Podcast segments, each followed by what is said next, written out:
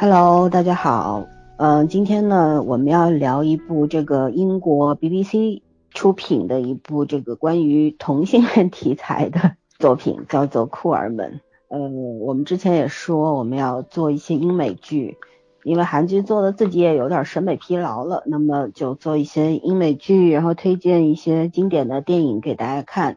跟大家来讨论、探讨中间的一些问题。嗯，那么我们今天为什么要聊这个呢？这也是我要问我的两位小伙伴的。我们今天为什么要聊这个呢？因为剧很好看呀。就是其实我设置了两个问题，设置两个问题要问我的朋友啊。就是第一个问题是，比方说，嗯，我知道，因为在我们国内啊，因为我们要聊的电视剧是跟英国著名的腐国有关的，在英国有百分之六的人口是同性恋。对，嗯，然后他们也是实现了五十年的这个同性恋去罪化，然后在二零一四年的三月份，其实他们已经实现了这个同性恋可以结婚这件事情了，是合法的。但在我们国家呢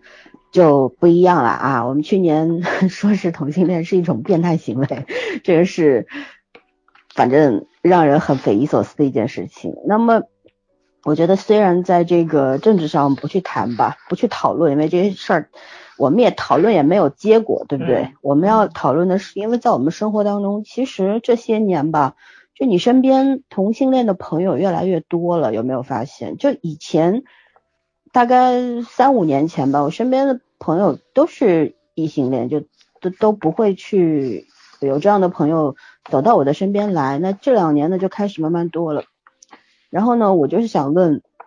就是你们身边有没有这样的朋友，或者说你们如何看待这个群体，看待这样的朋友？然后你们成为朋友之后，你是怎么和他们相处的呢？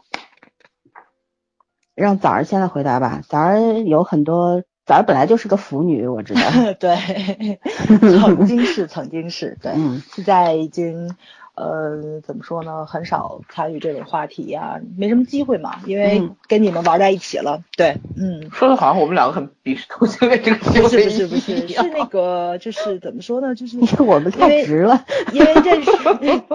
因为认识腐女也是通过网络认识嘛。人的精力是有限的，当你投入到别的地方的时候，可能有一些群体或者一些朋友的话，你会疏忽。但是呃，我觉得还是偶尔会说话吧，还是偶尔会说话，因为我身边也有几个比我还要。还要强烈，或者说是那个非常喜欢那个腐这个文化的人，对，不管是男性还是女性，对。但是我身边好像还真没有朋友是同性恋。但是我去年不是十月份参加过几场婚礼嘛，其中有一场我可能跟你们念叨过了，就是现场新娘把捧花给了她的一个特别好的闺蜜，然后那个主持人就问男朋友来了吗？然后男朋友站起来也是一位姑娘。然后，对，就是那场婚礼是让我哎印象很深刻的。嗯，可能新人吧是九零后，然后相对来说父母吧是七零后。咱们这咱们这两个年代的群体相对来说是宽容度跟这个接受度都很高的。这个怎么说呢？就是这这个圈子，所以说呢，现场没有任何不适，包括。我身后站了就是好多年轻人嘛，都是九零后，有男方的哥们儿，有女方的闺蜜啊什么的，就是大家的那种欢呼或者那就那种怎么说应景的一些个那个叫好声啊、拍手声啊，不是因为他们两个人的性别引起来的。然后你会看到那种善意跟那种接受度，非常的让人欣慰的那种感觉。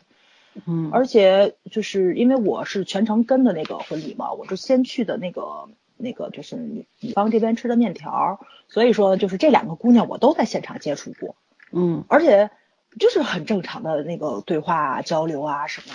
的，特开朗也特那什么哦。但是都到现场的那个时候，我才发现哦，原来俩人是一对儿。那个时候也没往家外面，就觉得可能很亲密啊什么，可能也是好朋友之类的。嗯嗯，对，所以也没有多想，我觉得就跟正常人一样，就是能够去沟通交流啊什么的。嗯所以我没有什么 特别大的不适感，或者说是对这个群体有一些误解啊什么。因为毕竟我很喜欢的人是张国荣，张国荣他就是一个对同性恋，是，嗯嗯，没错没错。所以还有蔡康永，对蔡康永也是对，嗯然后老三你很喜欢的王尔德，对吧？就是这个群体其实像艺术类啊，或者说是这种娱乐界的人还是很多的，而且咱们这个年代的人，小时候就九受九十年代香港文化影响很严重嘛，所以咱们接受度起来会比较高一点。然后我可能从小就没有恐同的这个意识，所以到现在也没有什么特别大的排他性，那种排斥感也没有。对，嗯所以如果我的朋友跟我说他出柜了什么啊，很好，我我会接受起来很 很容易吧？对，嗯嗯，那圈圈呢？我身边我没有直接认识的，但是呃，就是我我我好像对这个不太敏感，因为我觉得对我来说没有抗拒意识，就是我觉得很多时候就这两年特别流行腐文化嘛，腐文化，我觉得其实就是大家对美的一种共鸣而已，就是觉得嗯，两个不管是什么性别，甚至是超越物种的，嗯然后觉得哎呀，这这铜镜很美，或者两人之间还有还有那种来电的状态，不一定是什么电，然后就觉得嗯，就会自己脑补出来很多东西。其实我觉得这都很正常。然后真正的那个同性恋人群，我周边是比较少的，所以我不好意思，不能代表他们说什么。但是我就我个人来觉得，我觉得其实都很正常。嗯就是我虽然没有这个方面的就是这种这种意识倾向，但是我觉得其实，呃，你给我讲说你喜欢男生也好，喜欢女生也好，我都觉得可以接受啊。就是说这都是个人取向问题，其实也没有什么。因为我认识好多好，真的真是相当不少的一部分人，然后是初中的小小孩子，尤其女生，特特别那个，就是我上大学都是认得他们的，然后我觉得这帮小孩子真的特别有想象力。我对这就是说土文化最开始的认识就是觉得这些喜欢这个文化的女生，她并不一定是真的是怎么说呢？对同性恋文化有多大的这种呃了影响或者了解？对，但他就是嗯就是就是把一些二次元的也好，三次元的也好，他们喜欢那些东西做了发挥，然后文字的、图片的，呃，真的挺能想的这些。嗯我当时是觉得挺好奇这件事儿，因为没想到会影对他们影响这么大。但是你如果真人设定是这样，我也没有不能接受的。我就觉得这个是一种怎么说呢，现代文化现象而已。啊、至于真正的同性恋，我接触的比比比较少，但是我听我的啊、大学室友讲过，他们以前学校有一个女子学校，他说还蛮多的，就是这概率相对来说还是挺多的。那我觉得这就是环境问题吧。环境、天性都有可能造成，嗯，尊重个体选择而已，嗯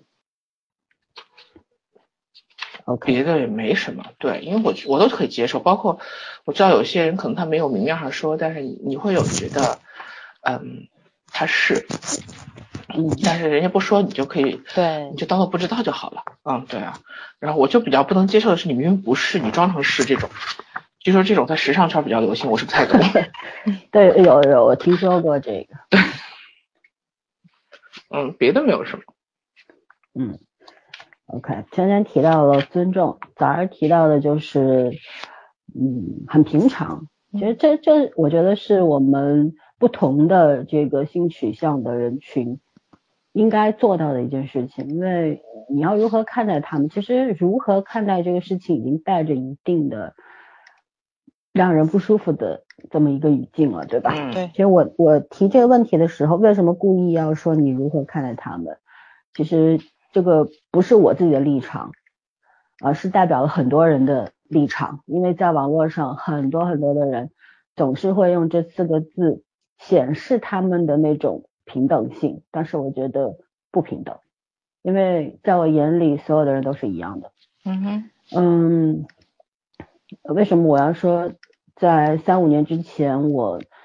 从来没有接触过同性恋，然后也没有跟他们成为过朋友？我觉得其实这个是跟不仅仅是跟说现在刚刚你们两个讲到的，说现在的人可能嗯这方面的文化接触的多了，然后呃也愿意去开放自己了，对吗？或者说是让更多的人了解自己的这个性取向和爱。我觉得还有一个就是是教育的问题，因为现在我觉得教育有一个很大的最大的意义就是教人学会包容性，然后学会用更宽广的视角去看待这个世界和自己。就是这样，就是当一个同性恋，然后他愿意跟别人告诉别人说，很大方的告诉别人说我我喜欢的是我的同性的时候，他不羞怯，然后也不会。觉得让你觉得很尴尬或者怎么样，其实这就是一种特别好的一种文明的进步嘛，对吧？其实这是教育导致的，因为以前的人可能不太会不羞于出口吧这件事情，就觉得我如果说出来，你会把我当怪兽吧，嗯，或者说你会看不上我吧，或者怎么样？为什么我现在讲的不是我们对他们的看法，而是他们对自己的看法，嗯，对吧？就是不再呃害怕说出这件事情了。其实他们也知道，说出来之后会肯定会遭遇到很多异样的眼光，甚至于很多奇奇怪怪的评论，对吗？嗯，因为毕竟这个社会是各式各样的人，也是不一样的。有些人可可以理解你，有些人不会理解你，永远都不会。有些人觉得嗯这个事情好奇怪，就就是 我举个例子，我有个好朋友，他就是他一直有时候我们聊这个话题的时候。他总是很排斥，他就说：“哎呀，啊，你你怎么会认识这样的人？”我我就说：“为什么你会说是这样的人？就他们跟这种爱啊，他们这种取向都是天然的，哪怕是后期他他本身发现他喜欢的异性，然后有一天他发现他喜欢了同性，那又有什么问题？我说，就爱这个东西，它就是没有什么过错可言的，没有对错的，它就是一个纯天然发自内心的东西，对吗？嗯。然后非常有趣的是。他后来发现他的女儿也是一个同性恋，然后最好最好的结果是他接受了这件事情，对，所以我我觉得就是很多东西可能这也是我们今天要做这个节目的意义之一吧，就是有些事情可能你想象当中它像洪水猛兽一样，对吧？它很吓人，或者说它会让你望而却步，但是有的时候你走进去或者嗯走进他们的时候，会觉得。大家根本都是一样的，并没有什么区别。然后前一阵有一个很可爱的小妹子，我我反正就是一开始的时候，我觉得，因为她是一个非常男性打扮的一个女孩子，性格非常非常好，善解人意，然后很热情，很可爱。然后有一天，她突然跟我说：“姐姐，我一个月之前就想告诉你一个秘密。”然后，然后她她坐在那儿沉默了。我我其实猜到了，你知道吗？嗯。然后我就等他讲，我也不催。然后过了一会儿，他说，他说我是我喜欢的是女孩子。然后旁边因为还有其他朋友，我当时我你让我脱口而出那句话是，我知道啊。我说你喜欢的难道不是我吗？然后大家就这种尴尬就化解掉了，你知道吗？就很很开心的笑起来。他说不是不是，我喜欢的是另一个女生。然后这就成了我们朋友圈子里面的一个很经典的笑话。因为什么？大大家就觉得嗯。觉得我处理的很好，其实我觉得我也很怀疑，就很很怀疑为什么当时我会突然下意识的怎么这么说一句话。其实我知道他喜欢的不是我，但是我怕他尴尬，或者说怕其他的人会有什么，就脱口而出这样说了，然后就这件事情就过去了。然后他在我们所有的朋友圈子里，还是所有的人对他都是一样的，跟以前一点区别都没有。然后大家会祝福他，因为。大家都知道他喜欢上的女孩子不会喜欢他的，但是每个人担心的都是说，希望你保护好你自己，不要受伤，然后就就像现在一样勇敢一点。就我我是觉得，呃，之所以我们电台这个选择做英剧的第一个剧会选择一部这个同志题材，我觉得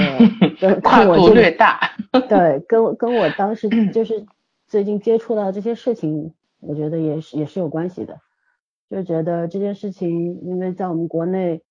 成为了一个禁词嘛，真的？我一直很不明白为什么，原先其实我们也是很，因为中国是有这种古来都有这种文化的，对吗？嗯。可是为什么到了去年，二零一七年，它突然变成了一个禁忌？对，对吧？很早之前。就已经觉得是已经很多国家都宣布了说同性恋它不是一种病，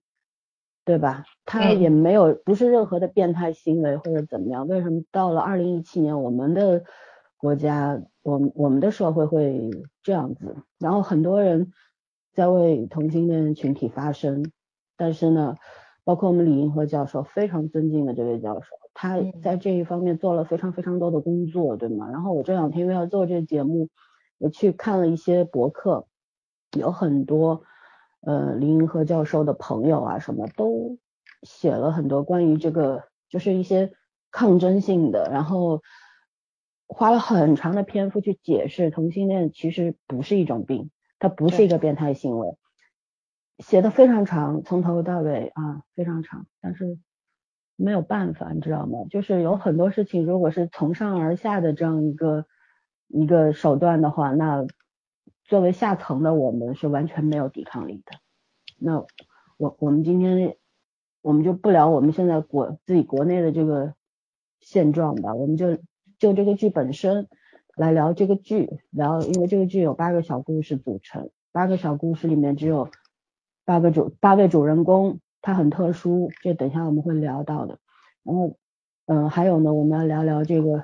英国这长达一百年的这个同性恋群体的这个为自己的自由，呃，抗争的这么一个历史。然后主要是为了推荐和普及。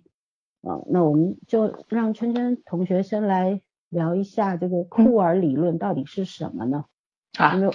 嗯，因为我们这个剧叫酷儿们嘛，大家很多人可能不知道酷儿到底是什么。那酷儿其实是有一个理论知识在那边，它甚至在有一些地方、有些大学里面变成了一门学科，有很多人会去专门去去学习它。嗯，我们全员来讲一下。嗯啊，我我是临时抱佛脚啊，查资料查的，呃。但是我发现其实没有，就是我们不是我们单纯认同的这种同性恋才叫酷，它的概念远远超越了这个单纯的一种性别的理理论。就它本身是从英文翻译出来的，原来是西方主流文化对同性恋的贬称，有怪胎的意思，有怪异之意。后来被性的激进派借用来概括他们的理论，含反讽。呃，库尔理论其实是二十世纪九十年代在西方火起来的一种关于性和性别的理论。它本身是建立在女权、女性主义的基础上，与父权理论中二元性、二元性别理论不同的理论，起源于同性恋运动，但是很快超越了仅仅对同性恋的关注，成为所有性少数人群证明的理论，进而成为一种质疑和颠覆性与性别的两两分模式，是后现代主义在性学研究上的典型表现。这库尔理论其实是一九九零年初在美国形成的文化理论，他就是认为性别认同和性性取向不是天然的，是通过社会和文化形成的。呃，基本上含有结构主义、后结构主义、话语分析和性别研究等手段来分析和解构性别认同、权力形式和常规，包括米歇尔·福柯、朱迪斯·巴特勒、伊夫·科索夫斯基。这什么赛赛局寇和迈克尔华纳是库尔理论的重要理论家和先驱，然后把库尔理论应用到各种学科的研究被称为库尔研究。现在新一代的库尔理论不仅含解构性，而且还分析文化的各个方面，但是在这个过程中总是联系到性别和性别角色，尤其是批评其中的压迫成分。在这个过程里，库尔这个概念不断被重新定义，来扩展它的含义，扩大包含的人群。但是正是由于这个概念定义的不清晰性和任意性，它也受到了很多不同团体的批评。嗯，库尔理论这个名词本身就是把本来贬义的酷儿这个词用到了另外一个背景里。大概库尔理论是这样的，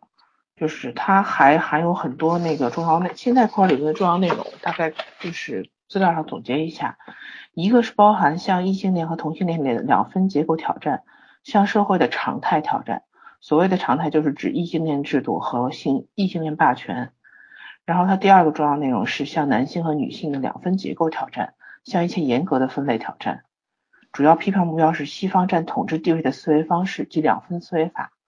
第三，库尔理论还有对传统的同性恋文化的挑战，它是性的、性感的，又是具有颠覆性的，而且不仅要颠覆异性恋的霸权，也要颠覆以往的同性恋正规观念。嗯，第四，它是重大的策略意义。库尔理论的出现使所有的边缘性群体能够联合起来采取共同的行、共同的态势。库尔理论相信民主原则在个人和个性的发展中也同样适用。最后，库尔理论和后现代理论的关系。库尔理论出现在后现代理论盛行之时，和后者有千丝万缕的联系。它的哲学背景是后结构主义和后现代理论。呃，而后现代理论是遇到最多误解的理论，例如它常常被人误认为，呃，要取消一切实际行动和现实斗争，因为它解构了所有的宏大话语，解构了所有的分类和身份，因而取消了所有现实斗争的可能性。其实库尔理论是具有强大的革命性的，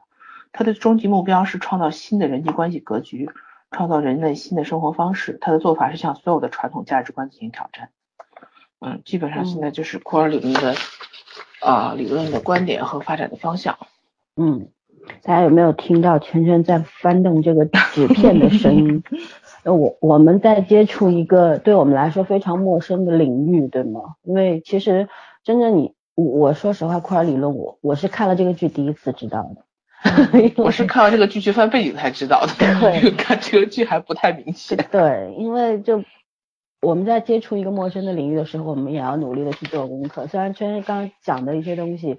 呃，我需要时间去消化。听起来很听起来很高大上哈。对，而且有点不太懂，对吧？但是我们还有一个非常认真的同学，他去了图书馆。我们听听早儿是去怎么去解读或者说去理解这个事情。你在图书馆到底干了什么？嗯，我去图书馆其实没有去查库尔理论，因为那个。网上的一些个怎么说呢，就是呃详细的东西会比较多一点，所以我主要去查查了一下欧洲这边同性恋运动的重要事件，就是它的一百年到底都发生了什么，然后。然后在查的过程中才发现，就是英国、法国跟德国其实是同性恋运动的一个高发国家，而且是为同性恋运动这个怎么说呢，做出了很多杰出的贡献。先驱者们哈。对对，先驱者。而且在看的过程中就明白了，那个咱们在看库尔们第一集的时候，那个军官跟王尔德所处的那个时代，他们面临的那种。就是处境吧，我觉得都不能叫背景了。他们那个处境真的是举步维艰，因为他们是处在同性恋最黑暗的时期，嗯，而且那个时候的同性恋是重罪化，就是可能你要面临的是死刑，而且是本喵出演的那个角色，嗯，一战里面确实是英国的军队对一些同性恋的军官跟士兵做出了一些判决。我这个实在是就是这个背景的这个补充，看的是让我觉得。所以说当时讲的那个故事就会更震撼一点，对对，嗯嗯，要去讲吗？可以啊，来讲讲。嗯，怎么说呢？就是先从那什么讲吧，就是呃，英国这边的法律上讲吧，一五三三年的英王亨利八世制定了对击奸罪判处死刑的法律，然后一五五三年，这是二十年之后了，其女玛利亚保留了这一法律，就是。到一五六二年，伊丽莎白仍然沿用了对基奸罪判处死刑的法律。然后，一八二八年，英国通过了一项针对同性恋者的新法令，然后重申的是，每个被控犯有种有这种令人厌恶的基奸罪的人，无论其与谁或者人呃动物犯有这种罪行，都将被视为重犯，并且处以极刑。但这个时候，他就并不仅仅只是呃死刑了，应该是还有其他刑罚的一些介入。然后是因为咱们在看那个第一个故事的时候，你会发现就是王尔德的那个背景的时候，还没有同性恋这个词汇的发生。嗯，同性同性恋的这个词，哦，sorry 啊，我这稍微有那么一点点乱。就是嗯，同性，我看我查一下，啊这有点儿。你是从现在这个词汇定义哈？对，一八六九年的时候，同性恋者这个词是第一次被使用，而且用了十年的时间，这个词才被确立使用。因为那个时候就是说，同性恋这个词，它可能包括的是有罪跟无罪，但十年之后呢，这个词就使基奸者跟作为。反上帝的罪人，还有作为反社会罪犯的同性恋者，清楚的划分开了。因为有的直男他也犯基奸罪，所以说这这个对他又彻彻底底的时候，同性恋者这是一个中性词汇了，它不包含任何贬义，然后去出现使用，跟一些犯罪行为彻底划分了界限。所以怎么说呢？就是你会看到就年代离咱们很古远很古远的时候。然后慢慢的是诞生了这个东西，就诞生了这些个词汇的一些细分。因为我查这本书嘛，《欧洲同性恋史》，这是商务印出版的一本书。这个作者是非常让人敬佩的一个作者，他特意在前言写了一个声明，说的是他为了写作跟阅读的方便，所以文中反复使用了一些体现。就是没有没有使用一些体现细微差别的同性恋群族的词汇，他没有去细分女同性恋者、男同性恋者，或者说是就是这种就是细分化每个族群都不太一样。嗯，对，嗯，所以他说他说虽然这个举动呢有一点点轻率，但是是为了使文章更简洁，所以请请所有的同性恋者们能够去体谅他的这种冒犯。然后，嗯，所以就经过这个一百多年的这个演变，你会发现同性恋者他也是有群体，或者群体之间也有斗争。然后这个历史是一个很漫长，甚至是一本四五百多页的书，只写了只写了一八六九年到一九一九年的这一段历史。所以我看的过程中也是觉着很震撼吧？对，就比你单独看电视剧去了解的时候。要多了很多的感触，然后这是真的是很多人付出努力，可能才走到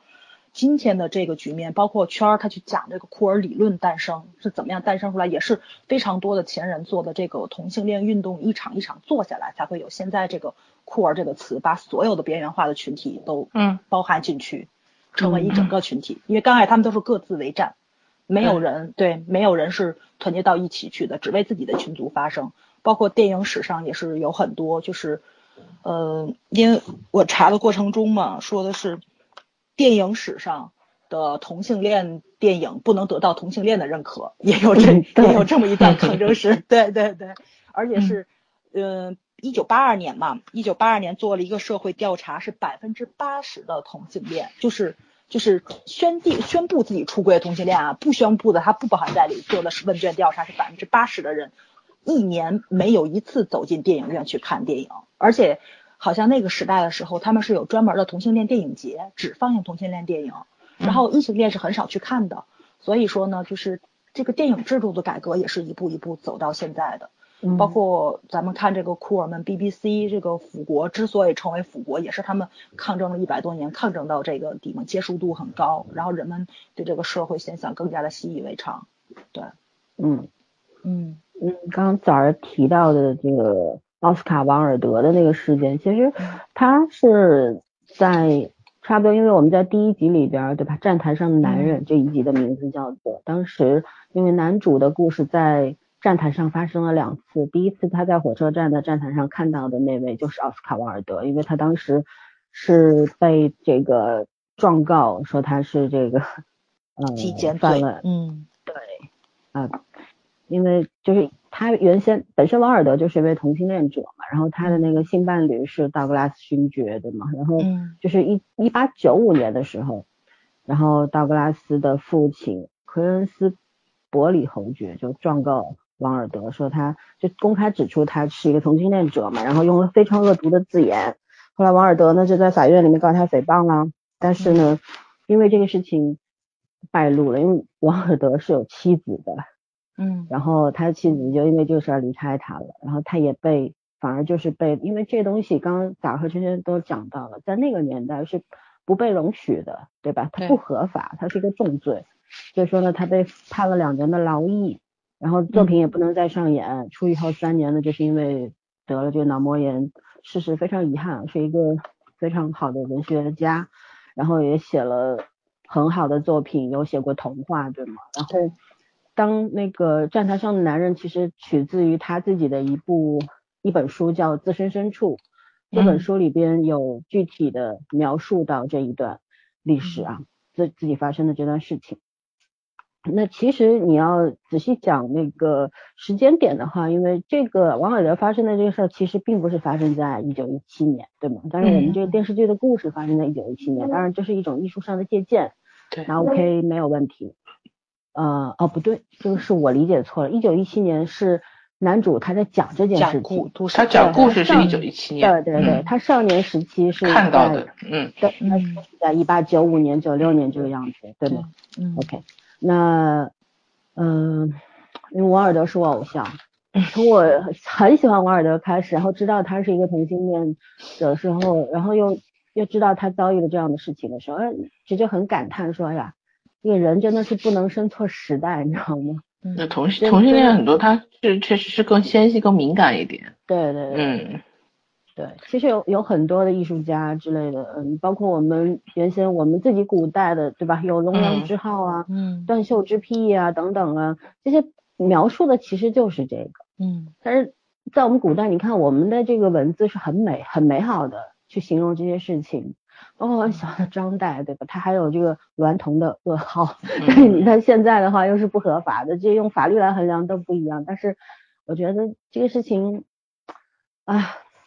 嗯，没办法，单纯从道德方向去判断。对对对，这这这东西真的是，好吧，那我们就回到这个电视剧吧。第一集这个站台上的男人，嗯，是早儿很喜欢的本卫肖，对吧？嗯。这个剧特别有意思的是，它采取的这个角度就是一个自述，就是这一集里边只有一个人，他没有第二个演员，然后。呃，有一段钢琴曲引入，然后这个人就出现在你的面前，然后他好像在对着你在讲话，就讲述他在他身上发生的这个故事。第一集里边讲的就是本卫肖他在军队里面爱上的一个上位，对吗？然后他们之间发生的事，具体的我们就不剧透了，嗯，让朋友们自己去看，然后让我们听众朋友自己去看。我相信，哪怕是对这个群体有有什么误会，或者说。呃，本身内心存在于一些敌视啊、鄙视啊之类的。你看完之后，你也许会觉得，其实这个爱情是很美的。对，他他他什么样的爱情其实都是很美的，我觉得那个很重要。然后，嗯，我们来具体聊聊这个吧。我们来聊聊第一集这个站台上的男人，你你的观感是什么？好吗？这个很很广泛了，很宽泛了，就可能每个人看法都不一样。那我们谁先自告奋勇来说一下呢？嗯哼，先说啊，没有，我是先让早说那个 B B 站的视频不能白看。我以我以为你要跳出来。说了一个字儿。对，我说早说，主要早 B 站看的很多。对，主要本喵是 B 站 B B 站加 CP 之一嘛，对，实在是，哎呦，这我就觉得这个人真自带那种吸引男人跟女人，就是吸引人类的目光。他那种怎么说呢？那种忧郁的气质吧，我觉得挺适合演这种敏感纤细的美少年的。对，而而且，哎，我这个怎么说呢？这个就是这种拍摄方式，嗯，用这种独白的这种直面演员所有的面部表情的这种方式，特别考验他的台词功力跟他的演技、眼神。而且本喵这个人履历确实也很华丽嘛，是最年轻的哈姆雷特，二十三岁就当选了，所以。非常罩得住这个，就是这个摄像摄像机，而且他的出演是非常的惊艳。完，我看完八集之后，我最喜欢就是让我看哭了的两个人，一个是开头，一个是结尾，就是这两位，这两位实在是代入感太强了，是真的是能让通过台词能让你入戏的人，他的那个处理台词的能力很强。然后编剧又写的非常有代入感，你就会不自禁的沉入他的故事跟他的经历中去，然后那种感同身受吧，因为，因为他虽然是同性恋，他只是性取向跟普通人不一样，但是他情感是人类的，所以你绝对会有共鸣。然后当这种情感很强烈的话，我觉着是，我觉着就是那种直击心灵那种震撼感，绝对会让你落泪。反反正我泪点比较低啊，这不哭没关系，反正是因为我泪点比较低一点。先生，你看《机智的监狱生活》结局哭了没？没有，我真没哭。对，跟我一样。我也很奇怪，对，嗯，好，因为但是那种煽情已经习惯没错没错，对，韩剧的煽情知道脉络，套路略严重。嗯，对对对对，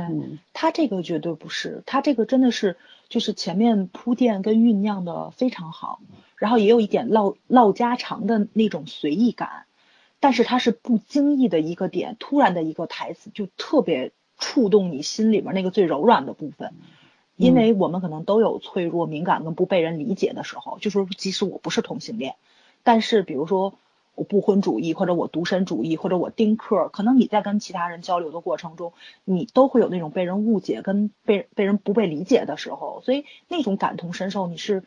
特别特别的怎么说呢？就是哎，我觉得我们是同一类人，就是就是咱们讲这酷儿为什么能把所有人都团结到一起去，他就是从不同之中找共同点。所以我们要奋斗的目标是一致的，我们就可以在一起。虽然我们有差异性，但是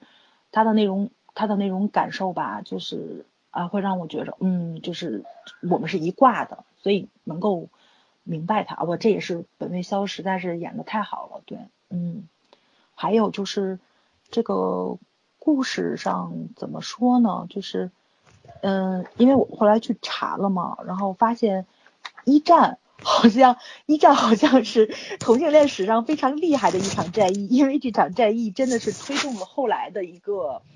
同性恋的黄金时期，就是二十年代，因为他他一八年结束了一战之后，可能那种社会环境会更宽容、更自由一点，所以一战期间的时候应该是最黑暗的时期，因为那个时候。大多部分的男性，欧洲的男性都去当兵了，而部队之而部队之中又禁止同性恋的这一种怎么说呢？就是这种行为，这种关系，所以说它引发出来了很很多的悲剧吧。这个故事只是可能只是一个侧面讲述了两个人从地域上的一个分离，然后把两个人彻底分开了。但是严严重的话，就是这可能是一个比较轻的罪吧，只是把他们两个分开了。但是严重的话是。呃，英国军方是怎么说呢？这叫什么来着？就是任何对任何公开或私下的行为处两年的监禁，这是要坐牢的。嗯，然后基监要判十年，而且是在判决之前，军官就要剥夺他的职位。所以呢，就是说，就是当时战后的话，归纳了一下数据，是有二十二名军官跟二百一十二百七十名士兵因同性恋被判了刑。这是只是发现的，就是说可能。行为比较巨大的，而这个一七年的这个故事讲的可能是他们两个人只是被发现了告发有暧昧的关系，所以马上就把他们两个人分开了，是不想这种丑闻曝光出来的，所以可能这个数据还要比这个更强大，会不会更让人心里面觉着不舒服吧？因为爱情是没有错的嘛，都咱以现在的这种。社会的这种角度去看的话，爱情是没有错的，只不过他爱上的只是自己的同一个性别的人而已。对，所以就那种同情，跟怎么说呢？就是嗯，就是觉得他们两个人没有错，却要忍受爱情夭折的这种悲剧性的故事，是非常非常打动人的。嗯嗯，然后再说说瓦尔德吗？嗯，都可以呀。畅所欲言，嗯，对，因为老森很喜欢王尔德嘛，因为王尔德可能算是从艺术方面给同性恋很多支持的这么一个怎么说呢，就是符号象征意义这么一个人存在，而且是，而且这个人真的是可能影响了很多方面的同性恋的一些运动，因为我在查的过程中，我会发会发现这个人名字反复出现，第一是可能崇拜他的人很多，还有一个是。就是说，在平权运动的过程中，甚至因因为有一些女演员是正常的性取向啊，就是她也喜欢男人，但只是因为她出演了王尔德的戏剧而被告上法庭，而且不是一次两次，甚至有非常知名的女性演员。然后就这种也是跟议会进行这种博弈，你告我，你告我可能是什么有那个有伤风化呀，或者猥亵啊什么的，我反告你诽谤，就跟 王尔德他打那官司是一样的。对，就这个拉锯战，好像是从马尔德去世之后，这几十年也是风波不断的，也是存在于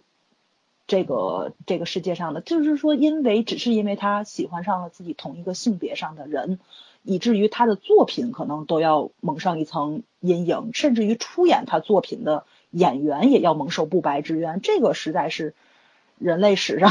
株连九族嘛，没错没错，对对，呃，所以看的过程中，哎，也会明白为什么现在这么多人会喜欢王尔德，因为王尔德的那个墓是巴黎是非常知名的一个旅旅行胜地嘛，对，所以所以你就能明白这个人的这个抗争性，对，他在那样一个年代勇于站出来，然后为自己的爱情去怎么说呢？去证明，去发声，这是一个非常非常一件非常勇敢的事情，只不过他爱上的人有点儿。不那么靠谱，对，实在是让人没有办法去接受。但是，但是，是看完裘德勒演的王尔德之后，我觉着波西如果长成这样的话是能原谅的。这是一个看脸的世界，没有办法。对对对对，这真的太美好了。这这是一个美少年，虽然他有很多人性的自私啊，就是那个不好的地方，但是他长成这样的，嗯，任性一下也是可以理解的嘛。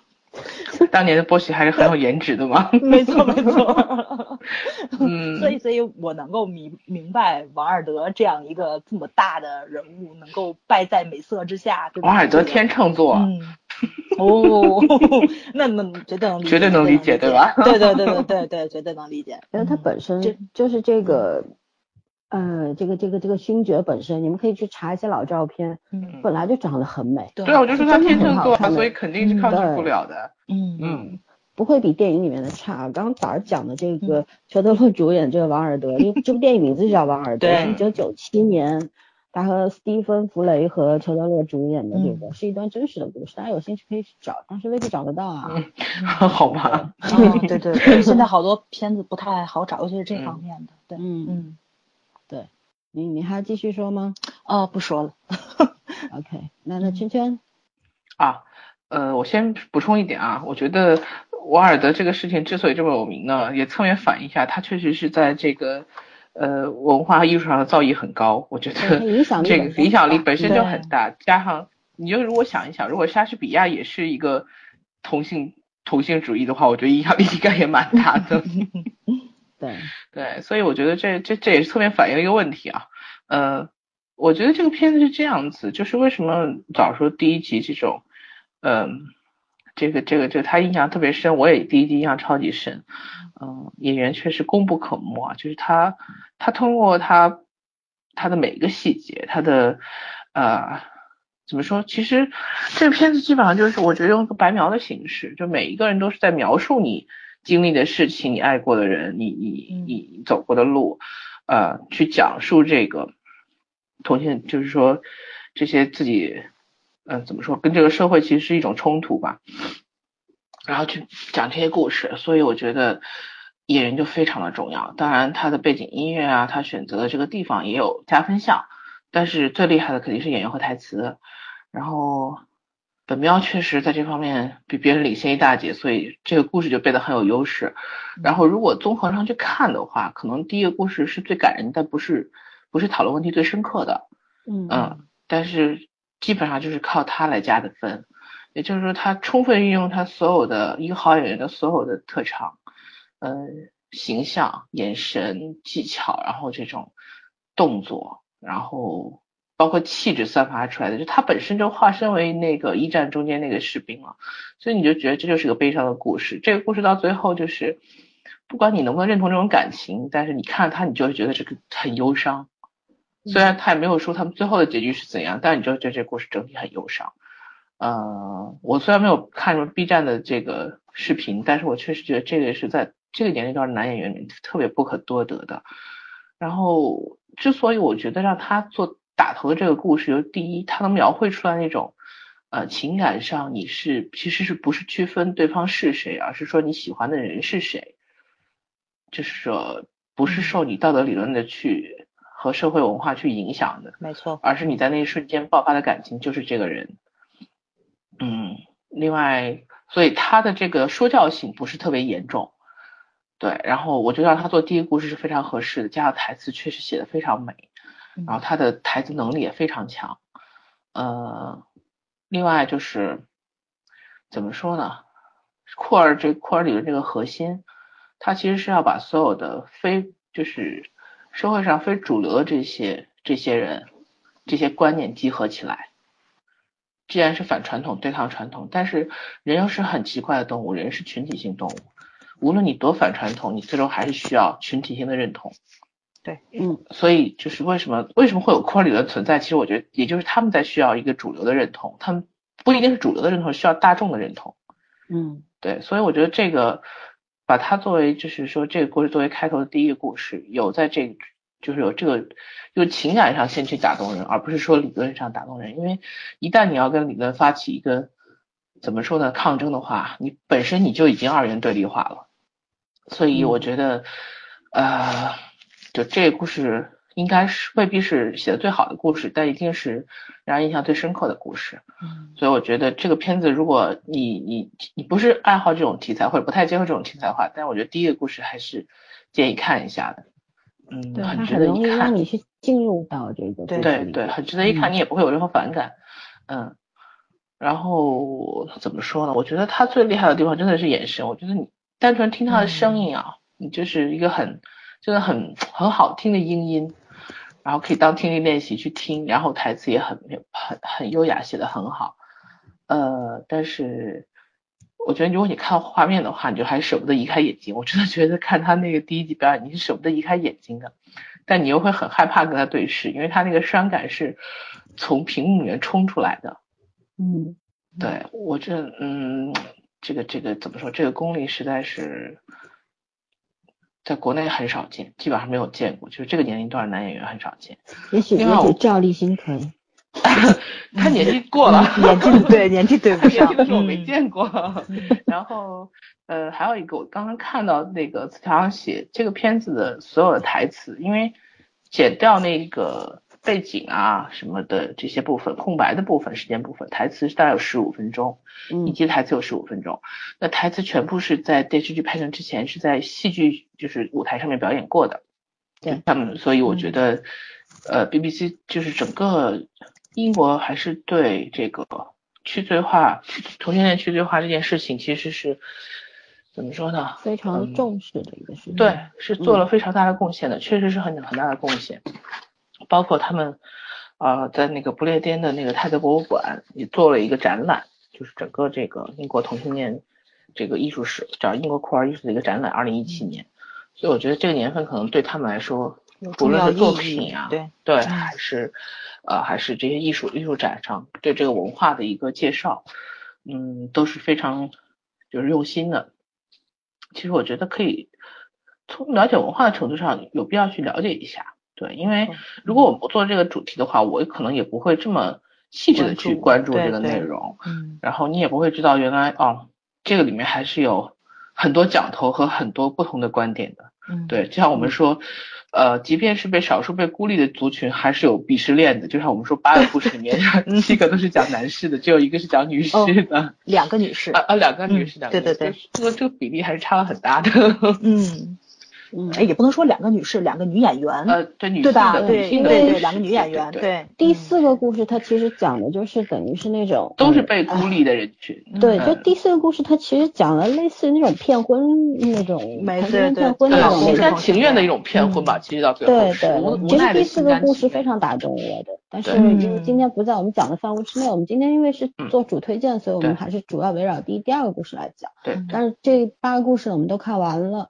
呃，而且呃，就是第七个故事，芊芊之前也提过，说第七个故事其实讲的就是以一个女性视角、女性同性恋的视角去讲述的，对吗？对。嗯，也也非常的那个，而且描绘的台词也很好，他和这种第一个用情侣的就是口吻去描述你爱人的口口气不一样，我反而觉得他更打动我的那段是他描述他妈妈的那个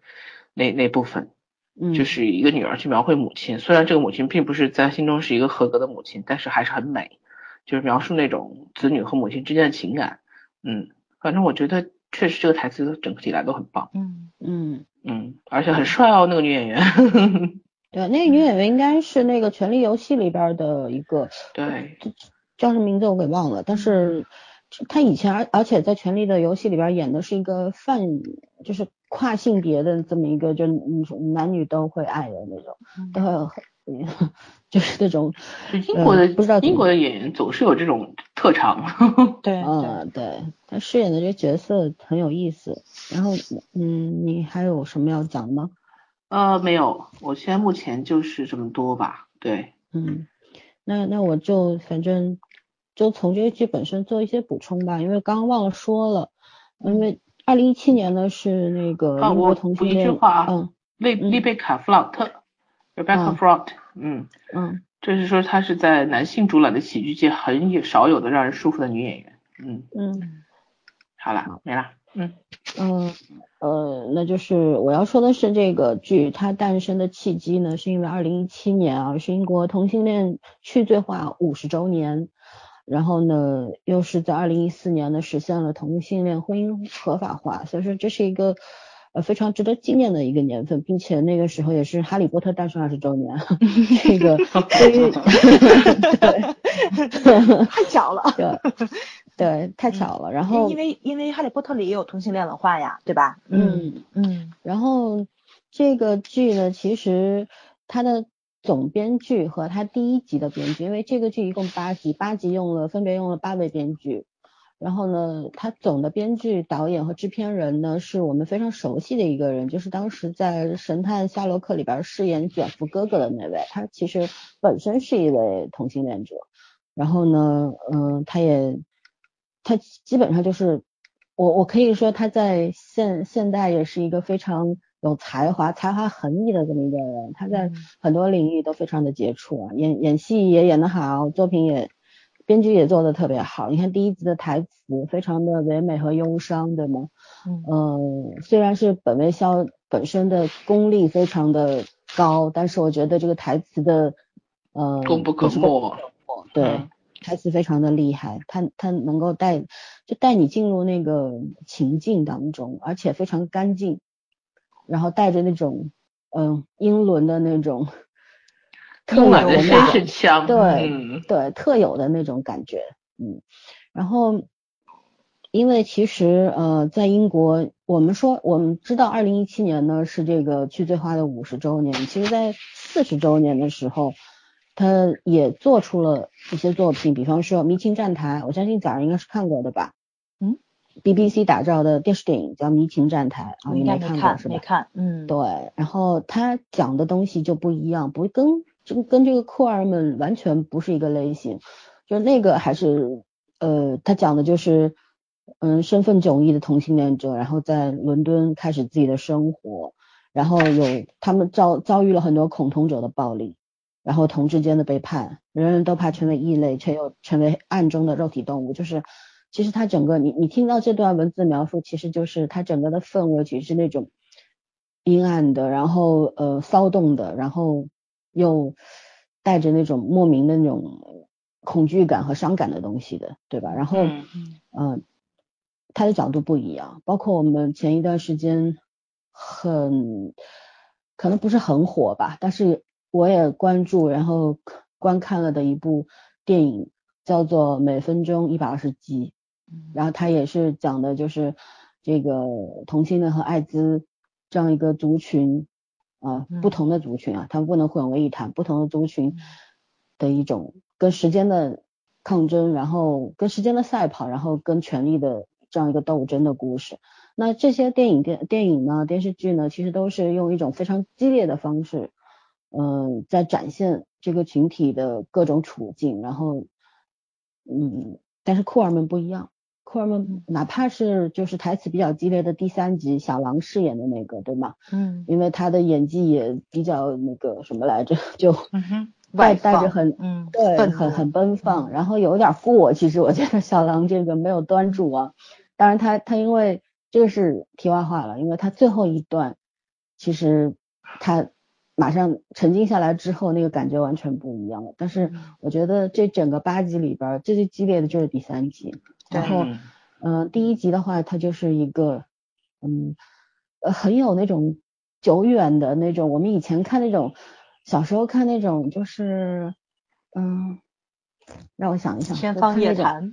啊，不是不是不是，就看那种世界名著，比方说《对对世界名著，对对对对对，对，还有那个小卷毛，那叫什么来？我就想他名字想不起来了。小卷毛是什么？就是他演过很多电影嘛，就是有什么。嗯，孤儿啊，还有什么的，就是那那小卷毛叫什么？秀兰邓波尔女孩子，秀兰邓波，秀兰邓波尔，就是它里边也会，它里边展现了很多那个上个世纪初的那种，嗯嗯，这个世界的样子，对吗？那个社会的氛围什么的，就是你在这个本卫肖的这个第一集里面，其实是能够回想起那些状况的，很很久远的那种那种是这个社会的代感的东西，对。那个国家还有那个社会的那个状况的，你从中能够感受到。然后呢，嗯，本卫肖怎么说呢？我其实以前看过他的香水，嗯，呃，那个其实是我第一次看的时候被那个电影给吓到了，你知道吗？恐怖片人可以这拍是吗？太变态了，主要是太变态了。但是看到这个电影结束的时候，你又就是特别心里是特别同情他的，你知道吗？就是他对美的那种追求，你你看就是变态，很极致的一种追求。他不惜去谋杀少女，然后去去创造那个香水。但是对，但是 所以艺术家就是神经病，只差一线嘛。啊，对，这句话很准确。然后嗯，后来又看过他的演的一个是叫《查理二世》嘛？啊，不对，是叫《空王冠》，他演的是查理二世，对吧？嗯，就是看过他这些作品，然后但是这个已经是蛮久之前的一些作品了吧？嗯，就我也不会去 B 站看这些 什么剪辑之类的，所以说也有一阵儿没见过他了。就他突然，我上一次知道他的消息也是知道说，因为二零一二年他和他的呃爱人结婚了嘛，对吗？很低调的结婚，后来也是被媒体给。爆出来，爆出了，嗯，对，当时得到了很多的祝福，嗯嗯，然后因为他们那个社会是宽容的，对吗？得到了很多祝福，然后到现在的话，我们嗯再看到他的时候，你看他是就是他刚圈圈也讲到了说他代入感很强，我是觉得他完全就化身为那个本人，对，那个角色本人，嗯，对，然后嗯坐在那儿，因为你知道这个酷儿。第一集钢琴那个曲曲子一进来的时候，对吗？上来是一个就是在一个餐馆里边，有各式各样的人，有男有女在那边用餐，然后低声的交谈啊什么的。然后他像一个旁观者坐在那个沙发的一端，然后他看着他们，然后突然就进入那个台词。我其实一开始的时候看的有点莫名其妙，你知道吗？我不知道他叫到底要干嘛。对，我我不知道要要怎么要要怎么了，什么什么情况，就是那种感觉。然后就很努力的就静下来去看他到底要展示什么，然后真的是大概这两分钟左右，马上就被他吸引进去了，就是听他讲他那些从小到大，对吧？对。小的时候，他他用了他冠以他哥哥的名，因为他哥哥是夭折了，然后他是以他哥哥的名字存在于这个世界上，他一这些对一个孩子来说，我觉得是一种伤害吧。嗯。然后他妈妈一直说。你特别像你哥哥，我在你身上一直能看到你哥哥的影子，什么什么的。我觉得就是一个小男孩，他可能从小到大他很内向，很羞涩，他不知道怎么反抗，对吧？然后，嗯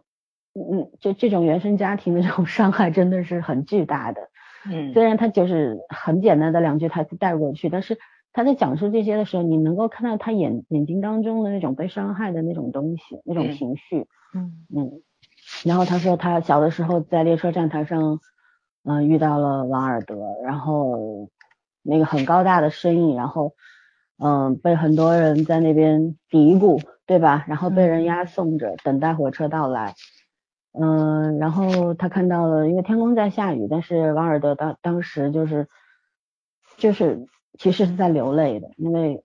那那那个那个那个氛围，当他讲到这些台词的时候，就是那个。画面感特别强烈，对，对，非常的强烈，就是哎呦，现场营造的那个背景跟人物，它都特别细致，嗯，对，就是甚至于有气味，对，对，就像我们看过很多的一战的电影，比方说像呃伦敦上空的鹰，还有什么虎口脱险，嗯，等等一些老电影，对吧？里边都有。对这种火车站的描述的，其实就你看到那个喷气式的蒸汽火车，对吗？轰隆轰隆进来，然后冒着白烟儿，然后站台上面步履匆匆的人啊，等着上车啊，等着下车的，就那那种情境一下子就出来了。然后这是第一次，也是从那一次他开始感，就是警觉到，其实他小时候肯定也知道我喜欢男生更多一点吧，对吧？但是因为王尔德那个事，我相信这个少年他。应该是也是知道的，因为当时这个社对这社会上影响非常大，他知道的。嗯，然后从因为他被他跟王尔德在这个目光视线在空中交汇了嘛，他觉得王尔德看穿了他，嗯，一下子看知道了他也是一个同性恋者，然后那一刻我觉得他也是坚定了他内心的那种要爱，然后要毫无保留的，但是又。隐忍的去爱的那种决心。后来到了军队里面，因为他故事发生的是在亚缅，嗯，因为我们知道是一一九一八年对吗？一九一八年是一战结束的时日子。对，因为德军当时就是在亚缅，亚缅战役，然后在那个那边打了好几个月，后来德军投降了，一战结束啊。一战还是比较短暂的，然后就知道没隔多久就二战了。二战非常非常非常惨烈，因为呃那个武器都比较先进，然后杀伤力非常，然后强大，对时间拖得也很久，嗯然后简直是反人类的战争。然后一战其实时间跨度没有那么长，但是这个故事发生的时候，它讲述的是一九一七年的时候。一九一七年的时候，当时有一个索姆河战役，也就发生在亚缅。然后他当时他在故事里面说，他因为视力有问题，嗯、打不中普鲁士人。我觉得他应该是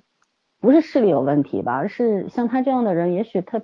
不愿意向别人射出这种子弹。我觉得是这个样子，这是我自己理解的。然后他被调去了这个医院里面，等于当护士之类的，对吗？医疗兵，然后嗯对，呃，遇到了他心爱的人。其实那一段描述，嗯、也不详细说了吧。但是那那一段描述，我觉得真的是特别的美。他虽然说嗯说，但因为在那个环境里面时间太久，也没有机会洗澡啊什么的，对吧？然后你整天在那个血血淋淋的那种地方，然后到处都是残壁断垣，然后嗯伤兵，然后身上肯定很臭啊。但是就是你无论是视觉上的，还是你的味觉上的、嗅觉上的这些东西，都阻挡不了你对一个另一你你对一个人的爱吧，爱那种对，嗯，对那种欲望和爱，就是嗯。特别想要接近他。然后其实那个人，我们看到结束也知道，那个人他爱的那个上尉其实也知道嗯，这件事情，但是当时是不我告允许的，对没有没有表现出来，然后跟他说我们走吧，我们回去了，到点儿了，对吧？然后后来到了第二次站台上，就是本本喵潸然泪下的那那一那一段，对吗？嗯？我看的也是。非常的忧伤，很难过，因为这第一集看了三遍，嗯、刚刚圈圈也提到了，说其实他没有后面七集那么的激烈，深刻，他他嗯，对他的话题性也没有那么的高，因为他讲的就是那个时代，然后他台词很多呃非常浪漫的东西啊、呃出来，然后大家也可能会忽略它本身这个残酷的事实。然后当我们你看我们早上走进办公呃图书馆，呃嗯查阅资料之后才知道那个时代到底发生了什么。其实嗯，我觉得那个时候的同性恋者们这个族群是最艰难的吧。对远比现在要痛苦的多。嗯那种隐忍的、压抑的、克制的那种爱，你你连说出来的机会都没有。没错，对，就是对明这个不让你明两个人反抗，嗯，对，明明两个人是相爱的，但是不能说出来。早上刚刚也说了，介绍说当时因为军队里面也是做出了很多的处罚，对吗？甚至要嗯监禁两年什么的。这这两个军官为什么会在军呃月台上面相遇？其实就是应该是一个坐着这辆火车，另一个等着另下一辆火车，这样一个对吧？就是各自天涯了嘛，以后相忘于江湖了，就这种感觉。嗯对，嗯，哎，我我觉得有的时候想想吧，我想到我我认识的这些同志，就觉得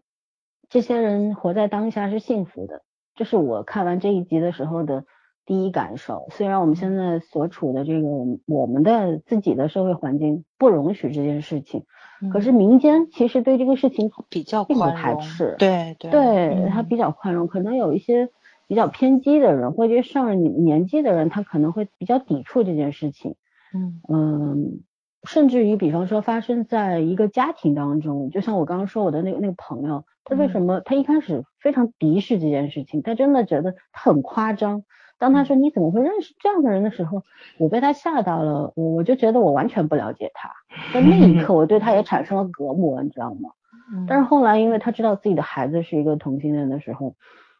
嗯，我相信他们家肯定发生了巨大的这个斗争和争吵。嗯 但是你知道，父母的爱是伟大的，对他最后为为孩子妥协了，特特别的棒。我觉得，嗯，虽然那个事情之后就大家见面的次数比较少，呃，的就是当时他告诉我们说，他现在他们家是这个状况的时候，我我觉得他很平静，就觉得他已经接受这件事情了。有的时候，东方家庭本身，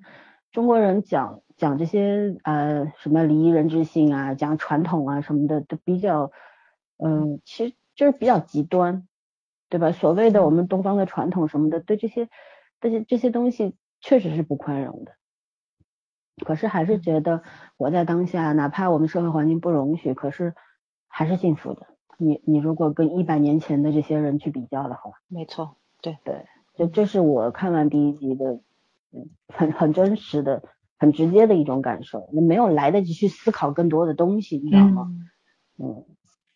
他第一集其实就是用情感去冲击，没有打算让你思考更多的东西。但是，我对，我觉得他可能是要，因为让更多的人去接纳吧，去接受这这这么，所以他用了一个比较舒缓的一个方式，嗯，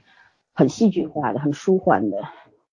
那种感觉，那种方式来吸引你吧，嗯嗯。但是我觉得没有不适感，对吧？对对。就是越简单的故事，其实入戏越难。而且咱们入戏是完全通过台词，在二十分钟是没有背景音乐的，对对吧？嗯，这跟咱看那个韩剧特别喜欢那个背景音乐去加持，然后可能忧伤啊，或者是震撼啊，会把你带到那个情绪里去。它完全是通过台词带的你，而且是以一个叙述的方式，你跟着他去回忆幻想那个画面。其实我觉得不太容易的，对。但是本喵他做到了，这个实在嗯。让人觉着很敬佩，你就是老三说那话嘛，就让我想这个同年龄的人，别说咱中国，就真让我从英国里面找一个，我都也不太多。对对对对，这实在是很难替代的这么一个角色，嗯，所以是的，很厉害，嗯嗯，也有朋友跟我说过，呃，其实是这位朋友推荐我看这部电视剧的。嗯，因为我我我其实作为我本人来说，我不不会去看这种类型的剧。我我不是对这个群体有什么歧视或者怎么样，就是不在你的关心范围之内。对，因为我我接受他们也 OK，觉得可以跟他们，我我们可以是平等的，特别一样。然后但是就是不会刻意的去看这些，嗯，就偶尔遇到了就遇到了，遇到了就看一下，然后怎么样，那都是机缘。而且朋友推荐给我了之后呢，我就。看了七集，看完之后呢，我就推荐给你们了。然后我们就决定说，我们电台这个要二零一八年要来一个改变，说我们，然后改变的第一部剧来来了一个这个，其实也挺惊险的，我觉得，因为我们是等于是真的是去接触一个特别陌生的这么一个理论，然后特别陌生的这么一个领领域，对吗？然后，嗯嗯，我觉得也挺好的。起码就是我们自己努力的去积累这些知识，然后去触摸、去感受的时候，我觉得也是一种一种成长吧。就是起码丰富了你的眼界，对吗？开阔了你的那个接受度、包容性，我觉得很好。然后我们聊聊第二集吧。第二集，嗯呃。应该说，这个第二集的演员对圈圈来说是很熟悉的，因为他看了三遍《敦刻尔克》。对呀，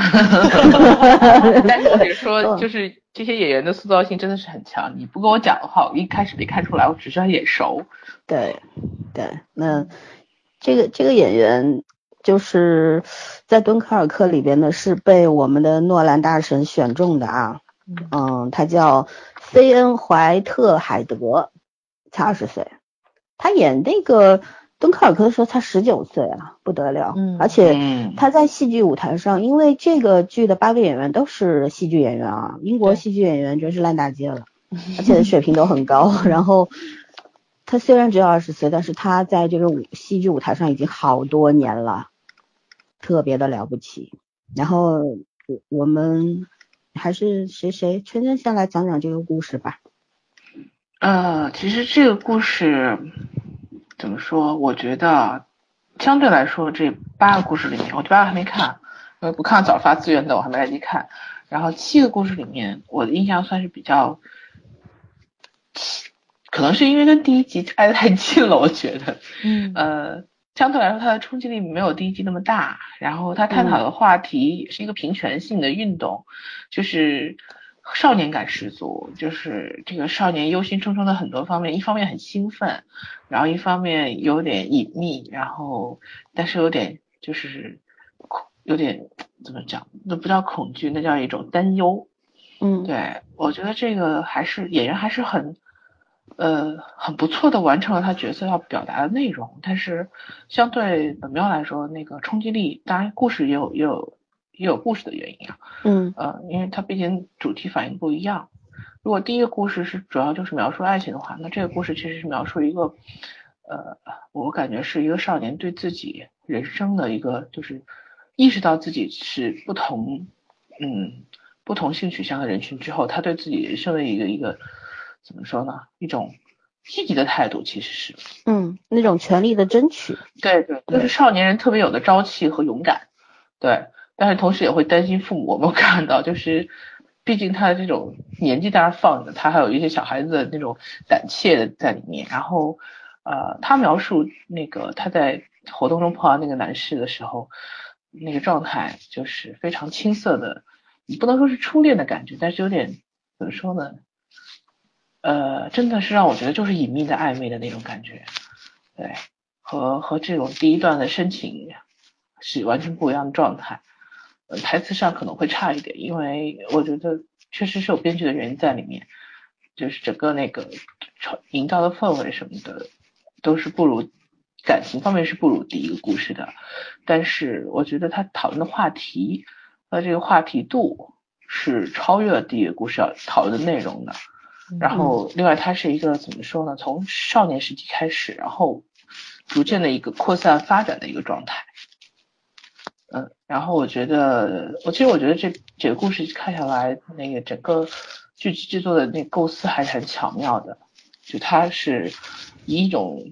让你不会反感或者是激烈冲突的状态，然后去去让人们去接受，更多人能接受这个呃少数性这种这种恋爱的这些族群。我觉得第二个故事就是虽然和第一个故事完全形成了一个画风很鲜明的对比。但是它的话题性反而我觉得会更好一点，嗯嗯，然后就是真的，啊，这帮年轻演员他确实是没让我想起来敦刻尔克里面的那个主人公，嗯，对，完全没有没有这种感觉。造型上也有改变，对，造型改变是最基本的，但是造型改变之后，你如何把你变成造型中的那个人，其实是我觉得是很需要你有很大能力的。所以演员要上。舞台呀，不能光在这个 摄影机前面呀。是啊，嗯，对，哦，我基本上就是觉得是这个观点。其实我觉得整个剧下来，嗯，七集下来，让我第一个故事和第七个故事我印象深刻的。然后中间那几个故事，其实更多的探讨是他探讨的那个故事的核心内容，而不是说故事本身。对。嗯，对他讲的很多的，就是本身在这个族族群里边发生的事，他们内部的事，对吧？还有就是，呃，也也讲了一些社会上的一些话题性的东西，就是，嗯，呃，我觉得他其实这个剧探讨的那角度是很宽的，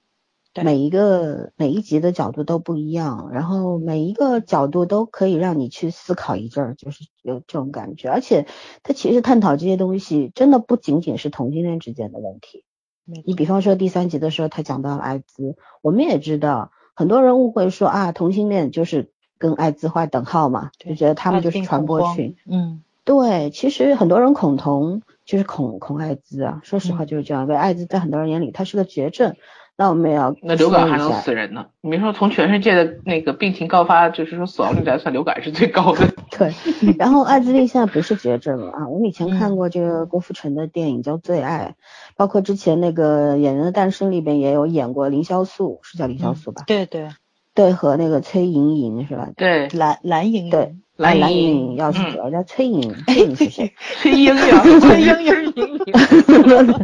蓝莹蓝莹饰演过这个《最爱》里边的一个片段的。然后，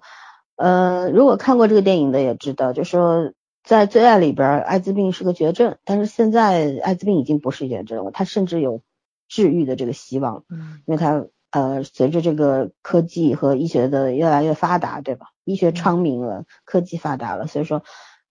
嗯，当然不是说艾滋病它可以治愈了，大家都可以乱来，不是这个意思啊。对，说对说说这个话的意思是什么呢？就是同性恋它并不是艾滋病的，嗯，最最多的那个传播群体传传播源。因为当然了，就很多为什么同性恋族群里边也有很多人说，哎呀，这个男同性恋更加被。就是说排斥的多一点，因为他们觉得男同性恋这个，嗯，是主要的传播者。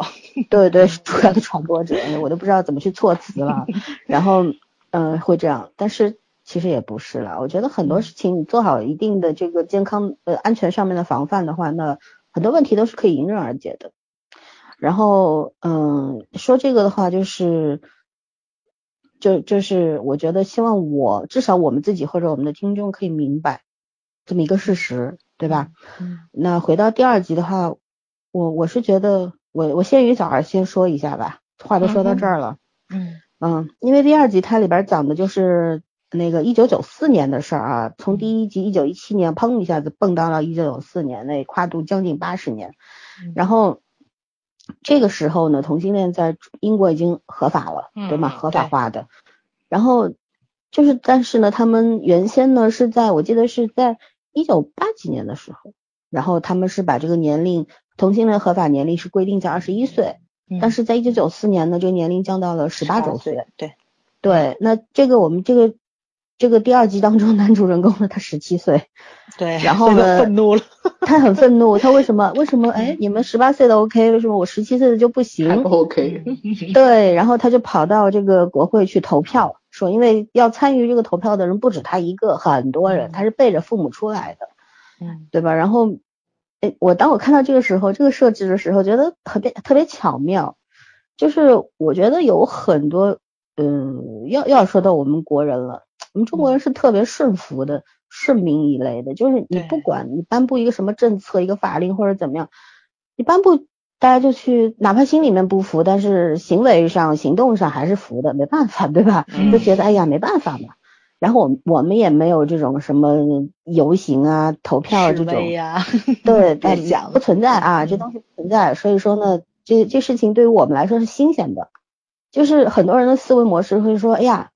这已经降到十八岁了，你还想怎么着呀？对对吧？会有会有这种吧，对吧？就是你就算是用力抗争这种事情，而且对很多人的，我觉得这话在他们英国应该也会有人说，对对，一定会有，对，一定会有人说，这是人性上的事儿，人性是平等的，丑陋的都一样丑陋，对吧？嗯，然后就很多人会这样说，甚至于很多人就说，哎呀，你就。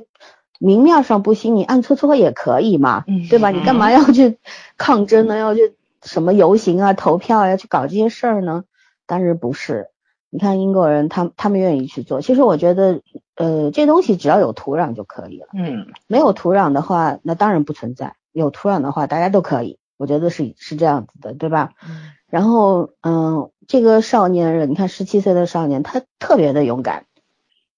就是非常，他讲到他，因为这这个故事它分三段，对吗？第一个故事分两段，它是分三段，差不多一共是十八分钟，差不多除掉空镜头，还有一些停顿什么的，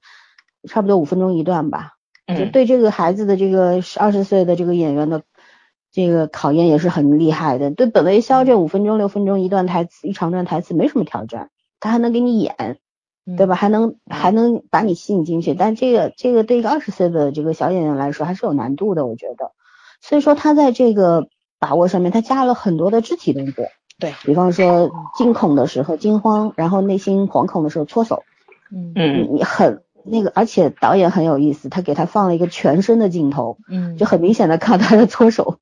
然后。他第一部分讲到那个，哎，为什么只只讲到十八岁、十六，而不是到十六岁？他说他是那个愤怒，对吗？他那个面部表情、那肌肉运动的特别夸张，就这种。但是又讲到他和，因为那一天晚上，嗯，他们在国会待的时间太长了，然后反正回不去了。然后一个中年男子，一个 BBC 的会计，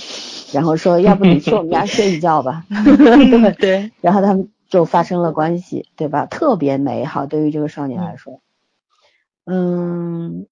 因为我们也知道他在故事里面后来说了嘛，说他其实他跟他的同学、他的朋友，年轻一样年纪的朋友，也也不是第一次发生这些事儿，但是对于他来说如此温柔的，然后在短暂的那一夜里边让他感觉到的那个爱，那种温柔的对待，对他来说就是第一次，所以说他露出了那种他低着头，对吧？像一个少女一样，我觉得 特别的可爱，在那边描述那那天晚上发生的事情。他跟第三就是很很简单的小朋友的那种。对，对，我觉得特别好，这也是对他人生来说是一个特别好的礼物吧。我觉得就是。觉得自己做件了不起又又很可爱的事情。对，举个一个没有什么关系的例子，就是我们看的《机智的监狱》里边那个光头，为什么改邪归正了呢？对吧？为什么哪怕他以后出去还会这样，但是他为什么在那一段日子里边就跟着这个呃男主就称兄道弟，然后做他小跟班？他最后在最后一集里面也说了，说你是大哥，你是第一个把我当人对待的一这么一个人。对，其实就是这样。回到这个剧当中也是，就是如果你的人生当中你一直生活在一个很动荡的、残酷的，然后很不安的这么一个环境里边，然后所有的人对你都是一些奇奇怪怪的态度，然后突然有一个人对你如此温柔，对吧？给你很温和的爱抚，然后给了你短暂的爱的体验的话，我我相信对他。起码在他的人生当中是一个特别美好的回忆吧，然后也对他来说肯定会有一些改变，有一些影响，是这样子的。嗯嗯哼嗯嗯，就反正我我先说到这儿，早上来聊聊吧。嗯，我特别赞同老三说的，因为可能就是这八集嘛，大部分的演员都是截取的面部表情，或者说是肩膀、手部、手都很少露出来。呃，唯唯一可能有一个大段的这种肢体的这个怎么说这个镜头的，应该就是这位小演员了。对，因为他确实他坐在那个高脚椅上，那个腿打开的角度，然后他说的时候。肩肩肩部的运动，因为他有一些耸肩的镜头，包括就是他紧张起来手出汗，他从摩挲自己大腿裤子的那个镜头，他真的是动作非常多，所以我觉得可能导演也是特意拍要设置了一个，把他这些呃肢体动作都带进去了，很符合他这个年龄的孩子的那种怎么说呢？因为你看，其实他也表达愤怒。第三个故事那个谁，那个艾滋病那个也是表达愤怒，但是两个人是完全不一样的，对吧？他这是少年感的，他是往往叛逆的愤怒表达完了之后，后面就有一种隐隐的担忧，哎，会不会碰上熟人？对，他的愤怒更多的是来自于兴奋，其实，对对对，不是真的愤怒。对我参与了历史一刻的这个历史事件了，然后我投出了我宝贵的一票，那种参与感。然后是让他自己有一种兴奋度在里面，但是第三个故事真的表达了他那个族群的那个愤怒，而且他也恰恰是也处在了一个受害人的位置，但是还要被社会妖魔化跟这个怎么说呢，就是这种谴责化是让他接受不了的这么一个地位在。但是这个孩子其实不是，他虽然也有那种羞耻感跟这个就是说被人被这个议会这个 这十八岁限制这个年龄的羞辱感在，因为嗯。我查了一下，英国合法的儿童年就那个性行为的年龄是十六岁，他就觉得我要跟正常人一样，我才是平等的。框出去。对对对对，而且你多延长的这个两年，你出于什么样的目的会觉得我们不能跟你们正常的这种异性恋的人十六岁能做出来一个正确的选择？你不就会觉得我跟你们是不一样的吗？我从智力、从情商各种方面。意志力啊，或者说是自制力、自律性都不如你们十六岁的儿童。我们十八岁等于你们的十六岁，就这种两年的时间差，其实是有一种鄙视跟蔑视嘛。没错，没错，是有这种，这是就这种歧视，歧视是歧视，歧视在里面。对对对对，所以他有这种愤怒在，但是你又看到他的愤怒其实很表面化，他只是一个合法合法的能不能能不能出柜的这个问题，就是说我能不能进行性行为的一个问题在，他又处理的很表面化。所以就是这种纠结的东西，他演的还是挺到位的。虽然前面本喵演的太好，就那种细节化处理的东西，还是觉得他不够。我觉得这个很就是老孙说的，就是年龄所限，没有办法。但也确实是一个非常好的演员，因为你要是真从咱们国家找这个年纪的孩子来演这个角色，还真没有，是很难有人能把握住，就是跟他台词还结合的这么好。首先你要有这样一个打磨出来的好剧本。嗯 啊对对对对对对对，嗯嗯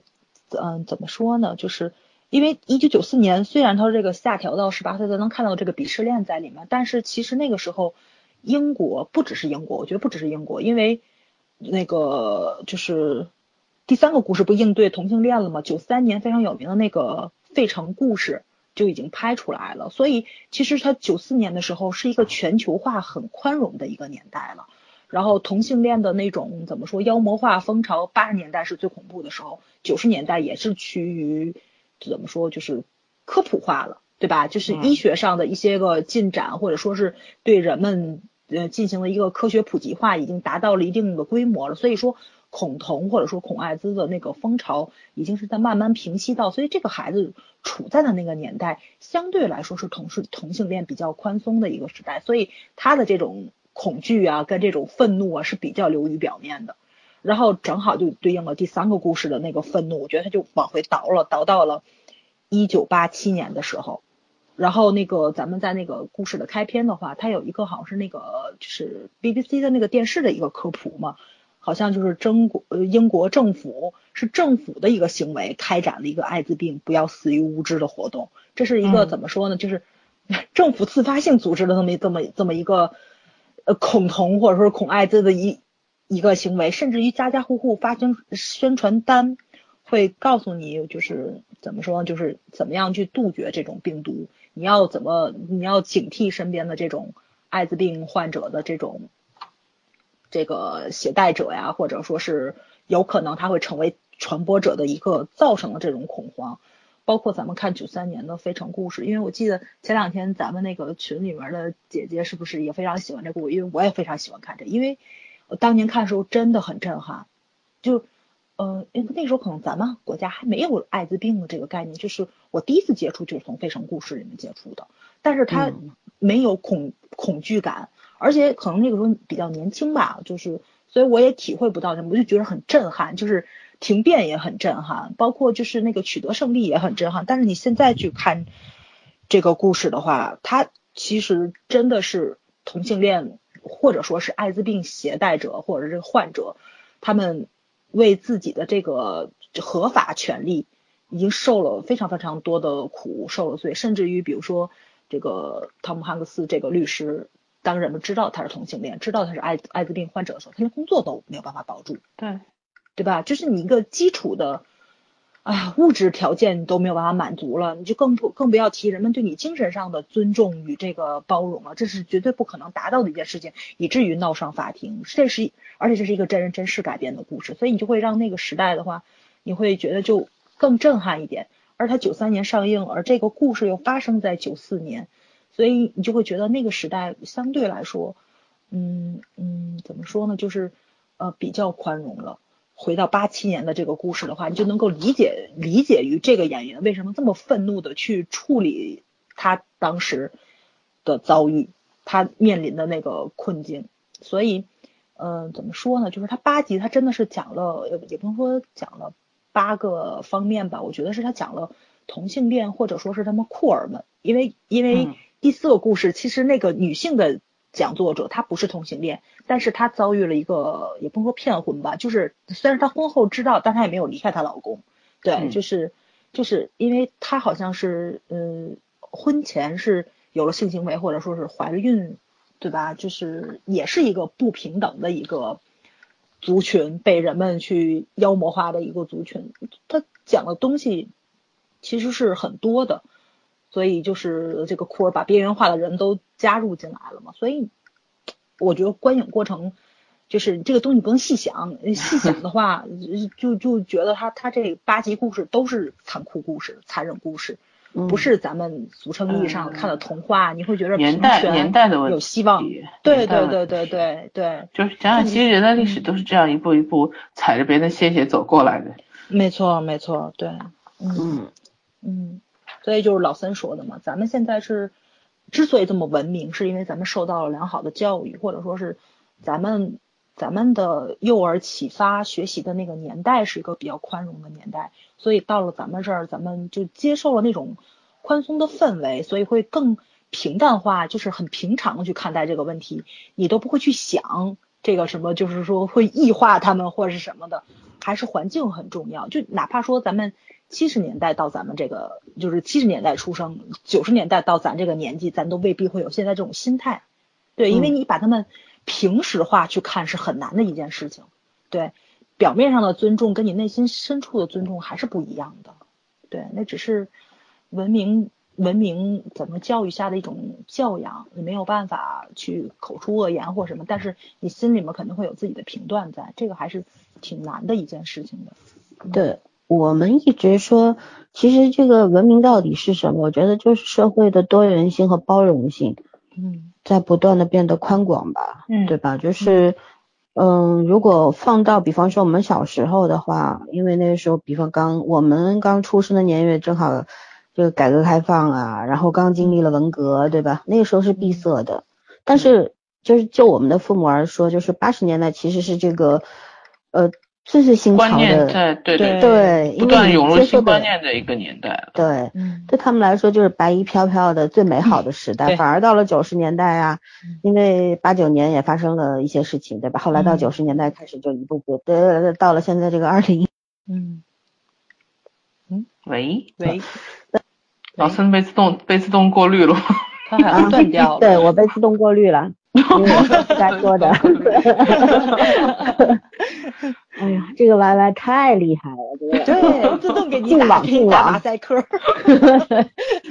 好吧，就是嗯其实我们现在站在我们当下，其实你很难去判断你这个时代到底是在倒退还是在前进。说实话，很多的判断都是要几十年甚至上百年之后，对，因为所有的人都生活在这个横截面里面，你没有办法去纵观，对吗？嗯没有看方向的可能性。嗯对，我不知道它究竟会发展成是一个什么样的社会，我们现在没法去说。所以说它是变好了还是变差了，不知道，对吗？看上去它在倒退，但是后面会怎么样，我们不知道，是暂时性的还是怎么样都不知道。嗯但是我觉得，呃，除去这些的话，我们去就去网络上面看一看吧，对吧？嗯对这个呃同性恋族群，对酷儿理论，对什么，他有赞同的，有反对的。我在知乎上看到了这个有一个题目啊，这个题目叫库尔理论到底有有没有可行性？嗯只有三个回答嗯，有有一个是呃不置可否，就不知所云，不知道在说什么。就是说他说的是这个社会上那个获得利益的人更多的话，这个东西就是可行的。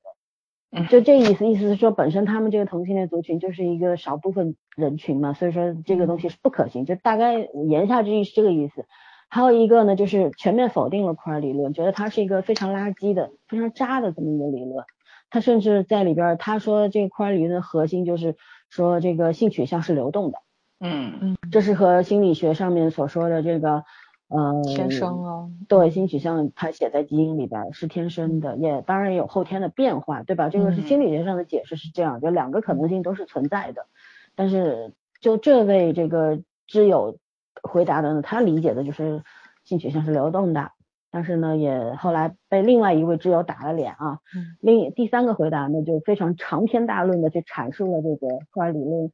它存在的价值，是嗯很有意思，你发现没？就 看起任何一个来都很好玩儿。嗯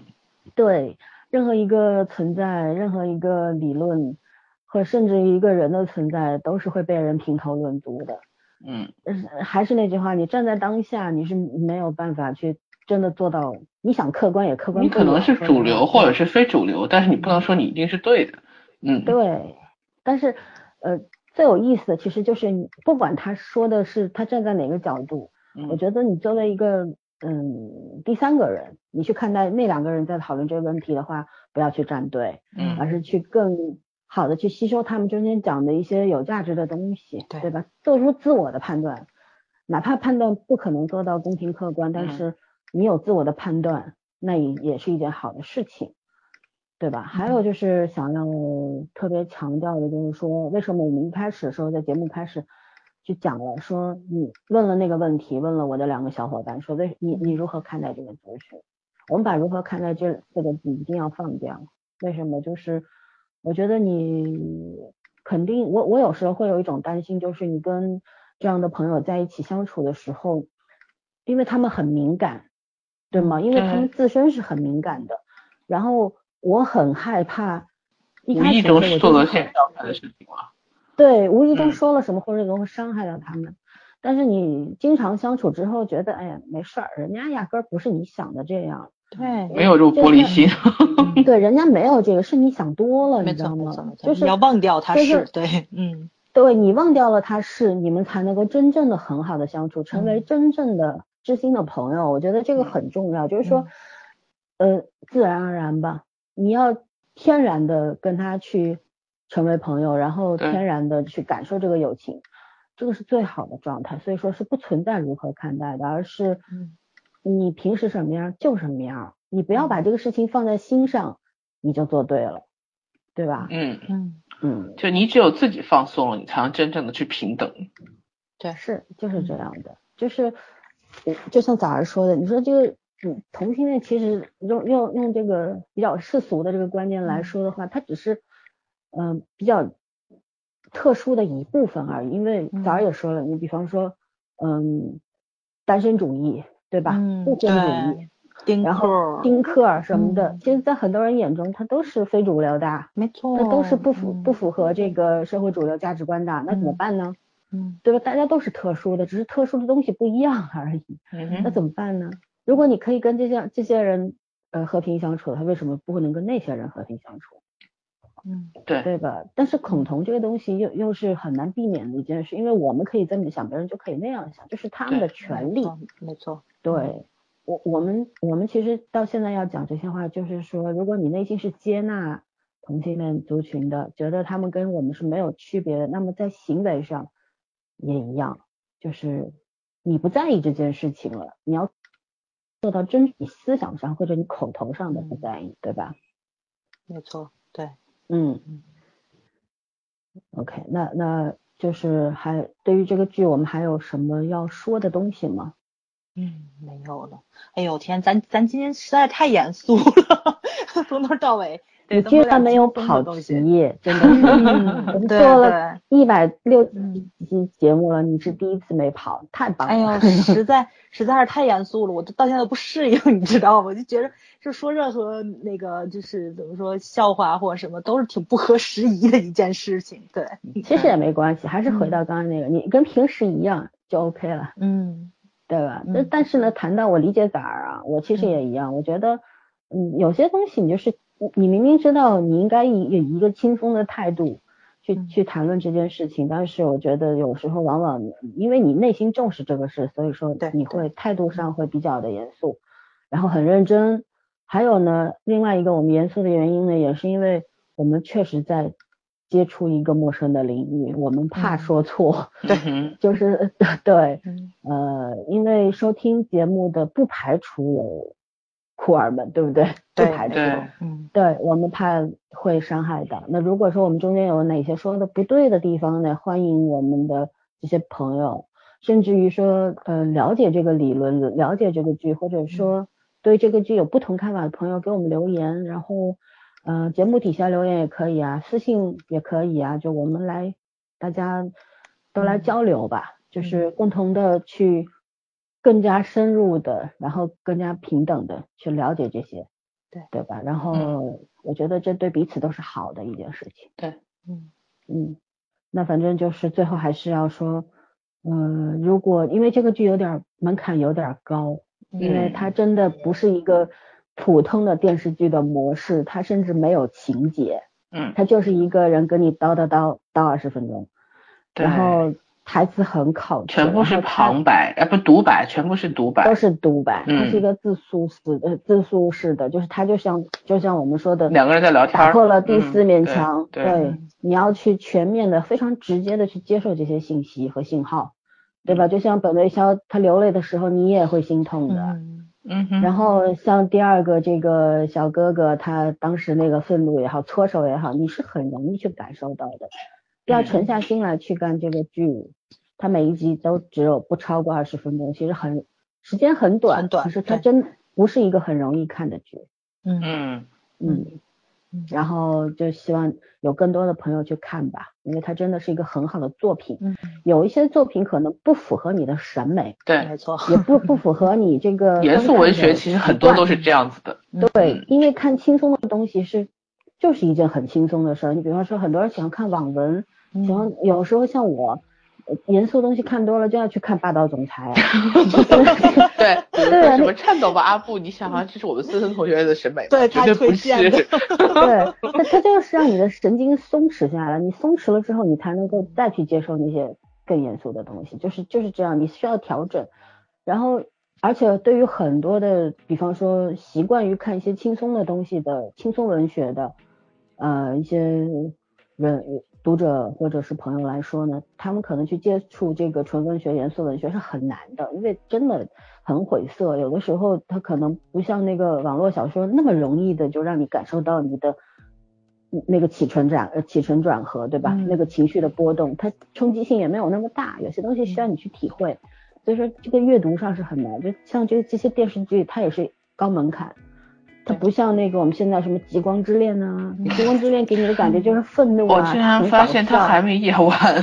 嗯，多少还点名批评啊，不知道不知道，五十多集了已经还没演完，对，它居然代表着当下时下年轻人的这个积极正确的恋爱观。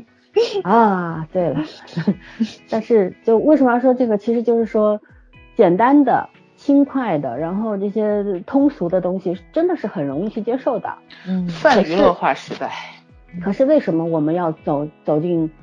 嗯，去看话剧，去看舞台剧，去看音乐剧，对吗？嗯。那个不是用来装逼的，而是在陶冶你自己的情操。对，你你。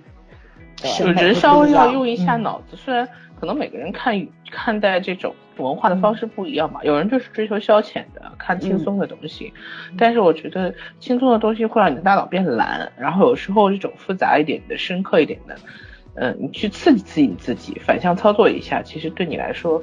嗯，有助于身体健康。的，有益 脑子不容易生锈，对，不容易老年痴呆，其 实，对，还有呢，就是说。呃，怎么说呢？就是像这个电视剧里边，虽然它讲的都是同性恋的角度啊，不管是什么年代的，是现代的还是以前的，嗯，其实他讨论的真的不仅仅是同性恋的问题，它因为同性恋是属于社会的一部分，是属于人类的一部分，它讲的就是人的故事、人性的故事和这个社会的故事。尽管它发生在英国，可是你知道这些东西其实全世界各地都是一样的。对，嗯，就整个地球都是一样的。然后人当中那些善良和丑恶的部分都是一样的，这个里边讲到的尔虞我诈，讲到的这些不科学性，或者是呃非文明性，或者是这种人和人之间那种啊这个有些族群恐同族群对这个同性恋群体的这个摧破坏、暴力迫害等等，其实你把这个东西跳出来，你放到别的群体上面，他们让另一个群体对另一个群体的攻击的话，它也是成立的。对其实所有的野蛮，所有的这些不文明都是一样的，就我们要去看的就是如何在这个剧当中吸收到不一样的东西，对吧？嗯，嗯，那个才是很重要的，我觉得，它的意义也在于此吧。嗯，对。OK，那那我们就到此为止吧。嗯哼，呃，拜拜，拜拜，拜拜。